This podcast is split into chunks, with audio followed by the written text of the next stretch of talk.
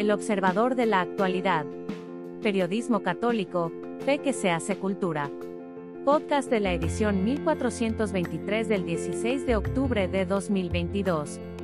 Tema de la semana. Sabiduría antigua para la incertidumbre de hoy.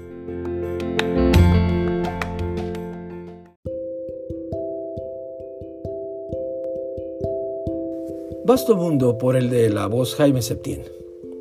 Se cumplieron 60 años del inicio del Concilio Vaticano II. El 11 de octubre de 1962, el Papa San Juan XXIII abrió las ventanas de la Iglesia al mundo y al abrirlas le entró un ventarrón. Sí, el ventarrón del cambio, de la novedad, también de los excesos y de la alegría. Una vez más, la Iglesia Católica, hoy mismo lo estamos experimentando con Francisco, no es que se adecuara al mundo, sino que hacía que el mundo se adecuara a ella mediante el Evangelio expresado con nuevo ardor, con nuevos métodos y un nuevo lenguaje, pero con el mismo mensaje de salvación. Aquella noche hubo en la plaza de San Pedro una procesión popular de antorchas que simbolizaba la esperanza con que iniciaba el concilio. El Papa Bueno se asomó al balcón e improvisó el famoso discurso de la luna. Igual que el pasado 11 de octubre de 2022, brillaba sobre Roma la luna llena, la luna del cazador. Fiel a su origen campesino, el Papa Roncalli dijo que se asomaba a ver la conmoción de la buena nueva y terminó pidiendo a los romanos que al regresar a su casa llevaran la caricia del Papa a los niños y a los enfermos. Esa era la iglesia querida por el Papa Juan hace 60 años. Una iglesia en el corazón del mundo, con la misericordia como insignia, con la compasión como bandera. Seis décadas más tarde, ¿sigue vigente en ti y en mí y en nuestra iglesia ese mensaje?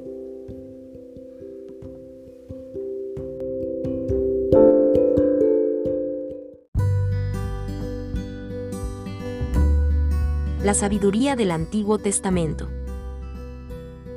En la forma más clásica en que la Iglesia suele ordenar los 73 escritos que conforman la Biblia, hay siete libros del Antiguo Testamento que se agrupan bajo la categoría de libros sapienciales, es decir, relacionados con la sabiduría.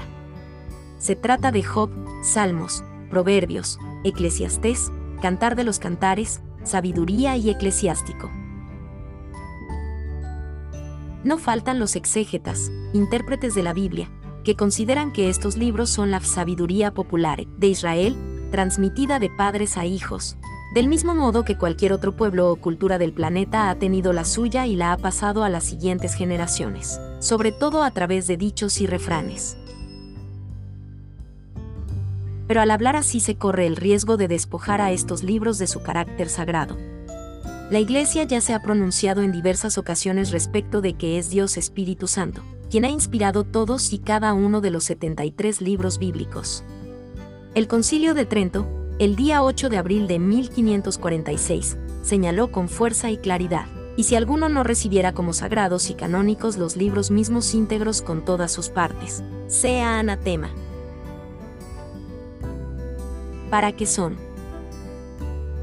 Entonces, no es que la sabiduría de los libros sapienciales fuera algo común al pueblo de Israel, o parte de su idiosincrasia, sino más bien que diversas personas fueron adquiriendo de Dios, porque Él es el autor de la sabiduría, Proverbios 8, 22, un conocimiento más profundo capaz de dar respuesta a las grandes preguntas que la humanidad se hace. Por ejemplo, el libro de Job evalúa la cuestión del sufrimiento humano. Y luego el Espíritu Santo empujó a tales personas a transmitir esta sabiduría dentro de su cultura particular, y a que se pusiera por escrito. Hay libros sapienciales que también contienen numerosas luces para actuar continuo en las cuestiones cotidianas. Es que el propósito básico de estos no es tanto la enseñanza intelectual, sino proponer una guía útil para los más variados aspectos de la vida, a fin de que todo ser humano pueda andar en el camino Dios. Es decir, no se va tras una sabiduría de eruditos, sabiduría humana, sino hacia esa otra de la que luego hablaría nuestro Señor Jesucristo. Te alabo, Padre, por haber ocultado estas cosas a los sabios y a los prudentes y haberlas revelado a los que son como niños. Mateo 11, 25. Y también San Pablo, Dios los ha llamado a pesar de que pocos de ustedes son sabios según los criterios humanos. Y es que, para avergonzar a los sabios, Dios ha escogido a los que el mundo tiene por necios. Primera de Corintios 1, 26 a 27. Algo más. A pesar del carácter de estos libros, eso no quita que el Espíritu Santo se mueva en ellos también a otros niveles, por ejemplo, entregando mensajes proféticos, tal como ocurre con las 22 profecías mesiánicas cantadas en el libro de los Salmos. Es palabra de Dios, pero esta literatura se manifiesta al mismo tiempo como profundamente humana. Así la describió Juan Pablo II en su encíclica Evangelium Vitae. Es una reflexión que se desarrolla de modo particular en los libros sapienciales, partiendo de la experiencia cotidiana de la precariedad de la vida y de la conciencia de las amenazas que la acechan. Ante las contradicciones de la existencia, la fe está llamada a ofrecer una respuesta.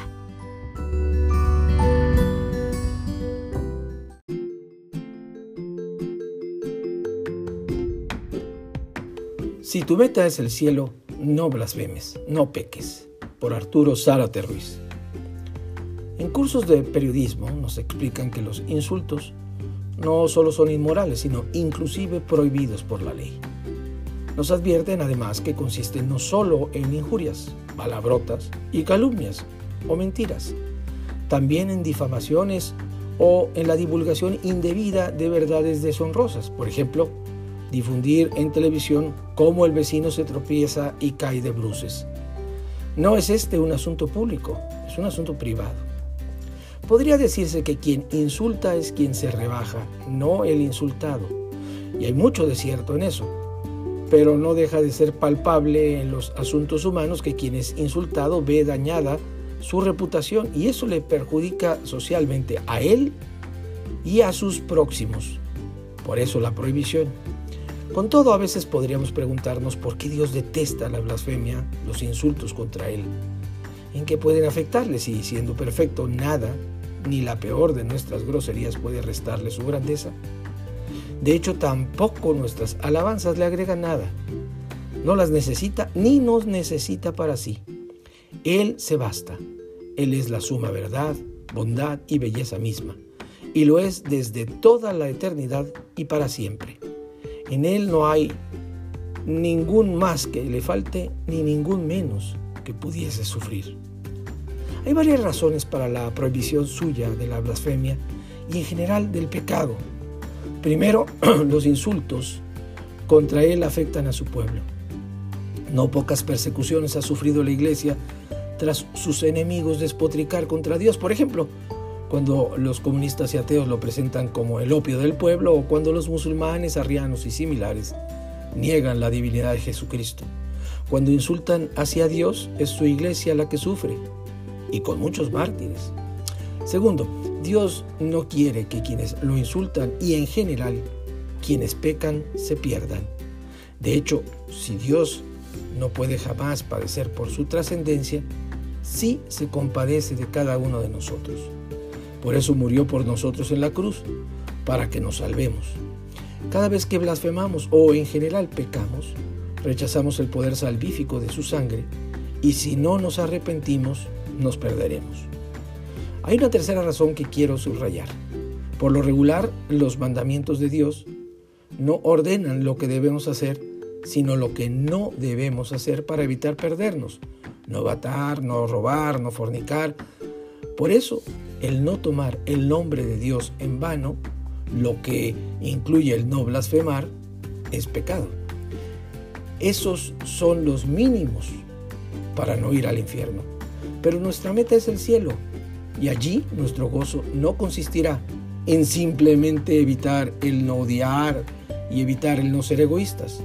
Nuestro gozo consistirá en amar, amar y amar y hacerlo henchidos con el Espíritu de Dios sin límite. Así, nuestro ir al cielo no se puede reducir a no blasfemar. Consistirá en prorrumpir en alabanzas, bendiciones y acciones de gracias a Dios y no es que Dios requiera de nuestros aplausos, como dije, Él se basta. Es que nuestro gozo ante Dios consistirá en un interrumpido estallido de alegría y lo que quiere Dios es nuestro gozo sin fin. Pero para gozar hay que prepararnos a hacerlo en esta vida. Por ejemplo, Monseñor Pope de la Arquidiócesis de Washington relata el caso de una feligres muy buena, muy propia en todo, pero racista. No le gustaba sentarse durante la misa junto a personas de color. El padre Pope le advirtió entonces que si continuaba obrando así, no entraría ella al cielo, pues de no querer sentarse ahora con gente de color, tampoco lo querría hacer allá, en la gloria, donde son admitidos, por supuesto, hombres y mujeres de todas las naciones y de todas las razas. Dios, añadió el sacerdote, no podría forzarla a sufrir ese disgusto. Del mismo modo, Dios no puede forzar a los blasfemos al disgusto de alabarlo, ni al pecado de forzarlo al enfado de amar y portarse bien. Para evitar dichas contrariedades está el infierno, para quienes prefieran ir allí.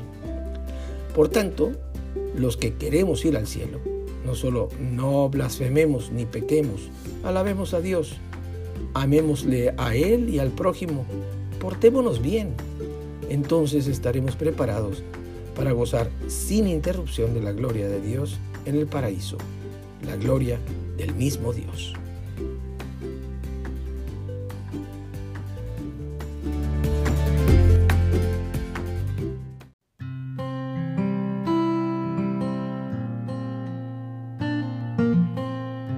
Muy buen día, los saludo con el gusto de siempre y aquí les dejo mi comentario.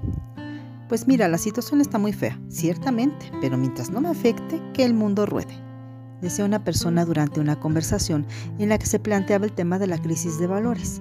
Y aunque parezca una exageración, muchas personas están en la misma postura. Creen que no importa lo que ocurra a su alrededor mientras a ellas no les toque la desgracia. Hago mención de este tópico porque desde hace algunos años estamos contaminados de ideologías que han inyectado en la sociedad una feroz rebeldía contra las reglas, las autoridades, las instituciones y nos han pregonado una falsa libertad, males que se han infiltrado a través de los medios de comunicación que trajeron consigo programas de escaso contenido edificante, permisivo en todos los aspectos, atentando contra la moral, las buenas costumbres, el respeto a la familia y a los mayores y de manera destacable, propagando un severo desprecio por la vida, lo que ha dado como resultado que un gran sector de la sociedad se haya perdido en el mare magnum de la apatía y la escasez de principios éticos, morales y religiosos. Por eso es vital que replanteemos nuestros intereses y sobre todo la escala de valores que rigen nuestros actos, porque muchas veces lo que queremos y cómo deseamos conseguirlo no concuerdan. Y aunque parezca un tema repetitivo y gastado, es necesario recalcar que nuestro país no cambiará mientras nosotros no lo hagamos. Eso me hace recordar la actitud de todos los que se sorprenden cuando se enteran de que alguien devuelve algún objeto de valor, como si se tratara de un acto heroico. Es cierto que tiene mucho mérito, pero no debería causar extrañeza. Lo que pudiéramos encontrar tirado en la calle o olvidado en un sitio concurrido tiene dueño y le afecta su pérdida. Creo que nos comportamos de acuerdo a los valores que se nos inculcaron en casa, pero también influye en nosotros el ambiente en el que nos desenvolvemos. Muy niña leí en un lindo libro de cuentos acerca de los buenos modales. Con ilustraciones y algunos textos, la imagen que se presentó ante mis ojos era la de un pequeño que bostezaba en la mesa. La siguiente hoja dibujaba a la mamá corrigiéndolo, porque la gente educada tapa su boca cuando bosteza. Esa sencilla enseñanza se quedó muy grabada en mi mente y hasta la fecha la pongo en práctica. Pero indudablemente otro aspecto determinante para nuestra formación personal está en las amistades de las que nos rodeamos, que tienen gran ascendiente en nuestras actitudes. No por nada la sabiduría popular reza, dime con quién andas y te diré quién eres. O ese otro refrán que dice, el que con lobos anda, aullar se enseña. Todos tenemos algún conocido que se ha dejado llevar por sus amigos para hacer algo de lo que después se arrepintió. Si no es que nosotros mismos fuimos víctimas de esas malas compañías, o peor aún, nosotros pudimos ser la mala influencia para otras personas. Sencillamente hay que replantear nuestra vida la cuestión de los valores llámeseles humanos, religiosos, civiles o de cualquier otra manera. Siempre van a mirar a las relaciones con nosotros mismos, con nuestros prójimos y por supuesto con Dios, en caso de las personas que creemos en Él. porque nadie está exento de su influjo y todos quisiéramos ser tratados con respeto, dignidad, igualdad, justicia, amabilidad y tantos otros atributos simplemente por ser personas que sienten y desean ser reconocidas por los demás. Por eso, ¿por qué será que nos negamos a dar lo mismo que queremos recibir? ¿Acaso no merecen lo mismo los demás? Es obvio que tendremos que hacer un gran esfuerzo para reconocer lo que nos hace falta, pero más aún tendremos que aplicarnos en cambiar lo que no está bien en nuestra vida. Si deseamos respeto, hay que respetar. Si queremos buenos amigos, hay que comenzar con ofrecer una amistad sincera. Si buscamos honestidad, debemos empezar a ser honestos. Si demandamos que se nos trate con justicia, tenemos que ser justos con toda la gente con la que nos relacionamos. Si todos comenzáramos a transformar nuestro comportamiento, la situación de terror que se vive en nuestro mundo cambiaría de inmediato. Pero nos hace falta humildad y amor al prójimo, y lo crean o no, Dios hará a cada uno lo que merezcan sus obras. Ojalá entendamos que la vida no es eterna y a cada uno le llegará el momento de encarar las consecuencias de sus actos. Amemos a nuestros semejantes y deseamos el bien. Les aseguro que es un buen comienzo. Que tengan una excelente semana.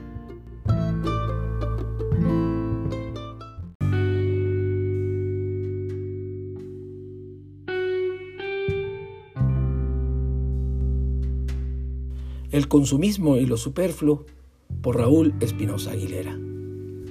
Con frecuencia nos encontramos con conocidos que presumen, por ejemplo, de usar un reloj caro y nos suelen explicar algunas de sus funciones como son que mide los pasos de quien lo usa, da información del pulso cardíaco, de la presión arterial, de la temperatura del cuerpo, etc.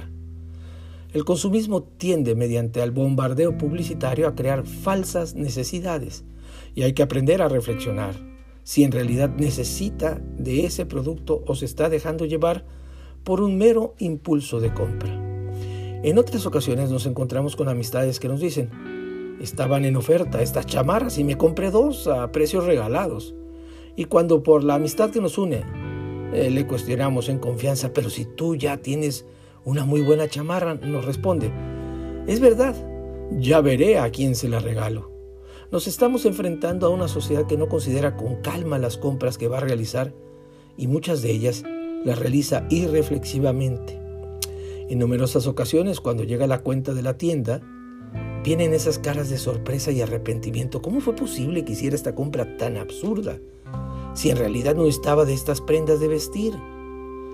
Me resulta inolvidable la anécdota de aquella joven señora que observó su conducta en un conocido centro comercial. Ella vio en el escaparate de una tienda una peluca que le gustó mucho y dijo, yo la quiero, acomode lugar. Y la amiga que le acompañaba le decía, pero si ya tienes tres pelucas, ¿necesitas más? A mí me vale, yo me la llevo. Entró a la tienda de inmediato, se la probó y la compró.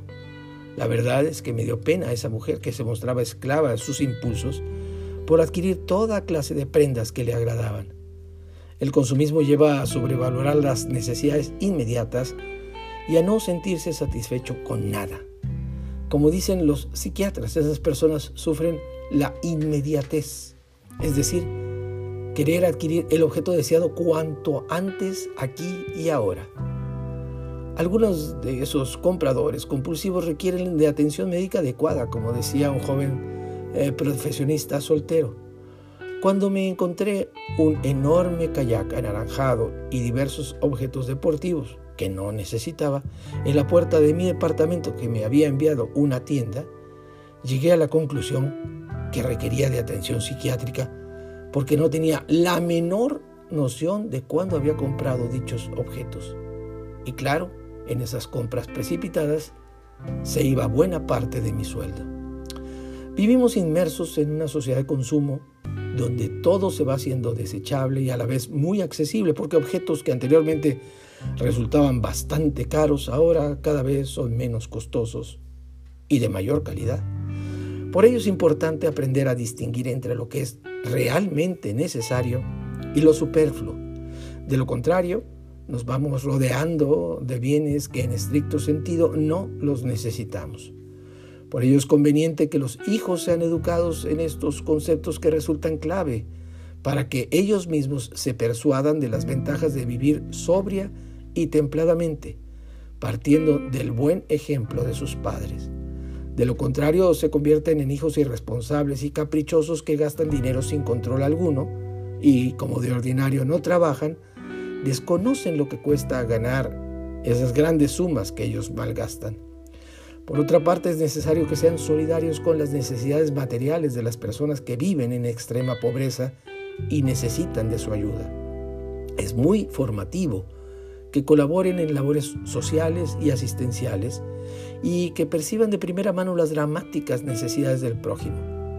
Más ahora en nuestro atribulado México que pasa por una grave crisis económica, es necesario que los hijos sean conscientes de las necesidades de los demás y tengan la iniciativa de ayudarlos en aspectos muy concretos.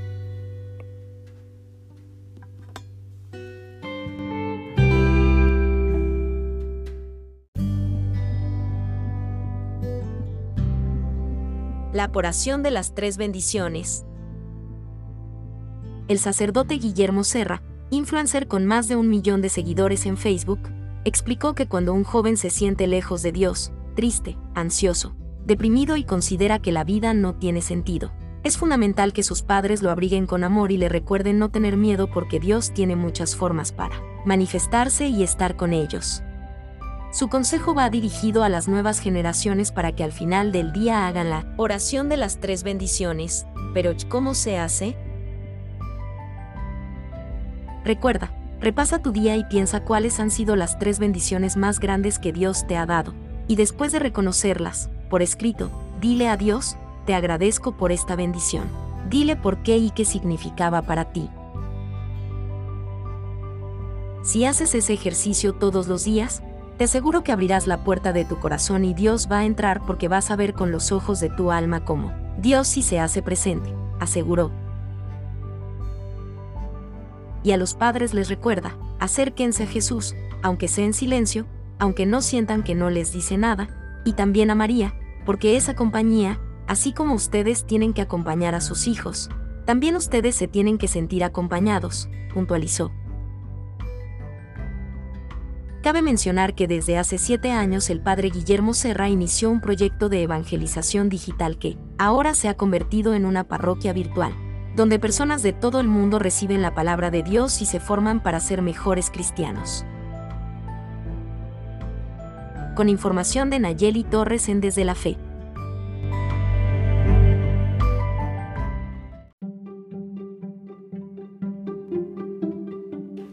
Preguntas de niños. ¿Por qué no todos creen en Dios? Hay millones de personas que no creen o dicen no creer en Dios. Alega, por ejemplo, si Dios existiera no habría tanto mal en el mundo. Si hay un Dios y es tan bueno, ¿por qué permite que mueran los niños? No creo que Dios exista porque yo recé mucho para que mi papá regresara con nosotros y no sirvió de nada, etc. O sea, que la razón de fondo casi siempre es una desilusión es que se nos olvida que Dios nos hizo libres y que entonces podemos elegir el mal, aunque con eso causemos dolor a otros. Así que Dios no tiene la culpa de las cosas feas que suceden. Y sobre todo, se nos olvida que tras la muerte, lo que sigue es la vida eterna. Es muy doloroso cuando muere un niño o, uno de nuestros seres queridos, pero eso no significa que Dios no exista o que no escuche nuestras oraciones. Pero solo Él sabe cuál es el momento de llamar a una persona a su presencia. También existen personas que se creen muy sabias, entre ellas muchos científicos, y dicen absurdamente que el universo se hizo solito, o sea que no hay Dios. Pero como dice la Biblia, todo lo que se puede conocer de Dios lo tiene ante sus ojos, pues Dios se lo manifestó. Lo que es y que no podemos ver ha pasado a ser visible gracias a la creación del universo, y por sus obras captamos algo de su eternidad, de su poder y de su divinidad, de modo que no tienen disculpa.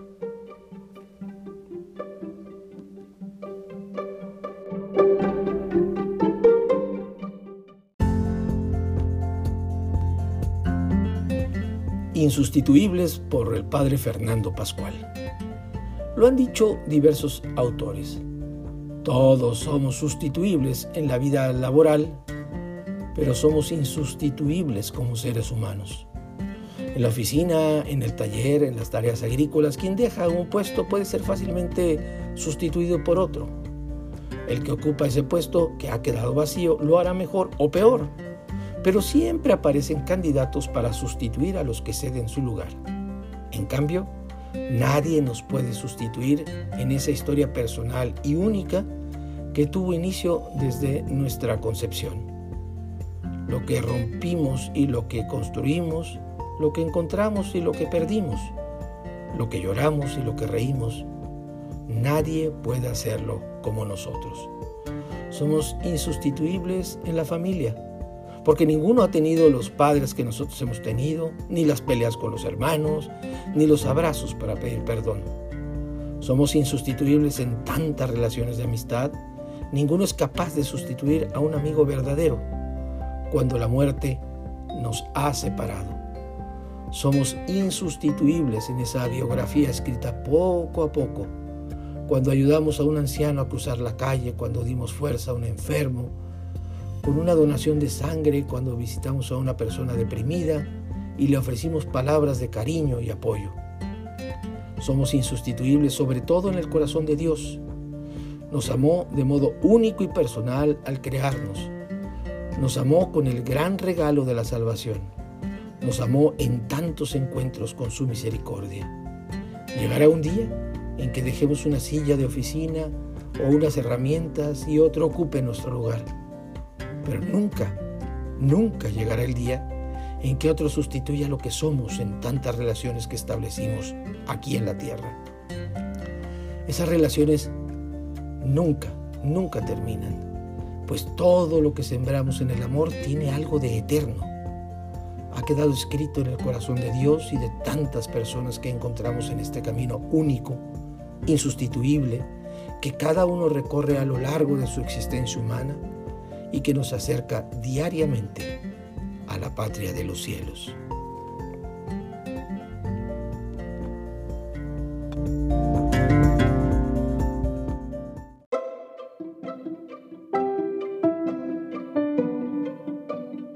Gracias por escucharnos. Si le gusta nuestro material puede ayudarnos a seguir, puede donar en nuestro sitio o suscribirse. Visite en la web elobservadorenlinea.com.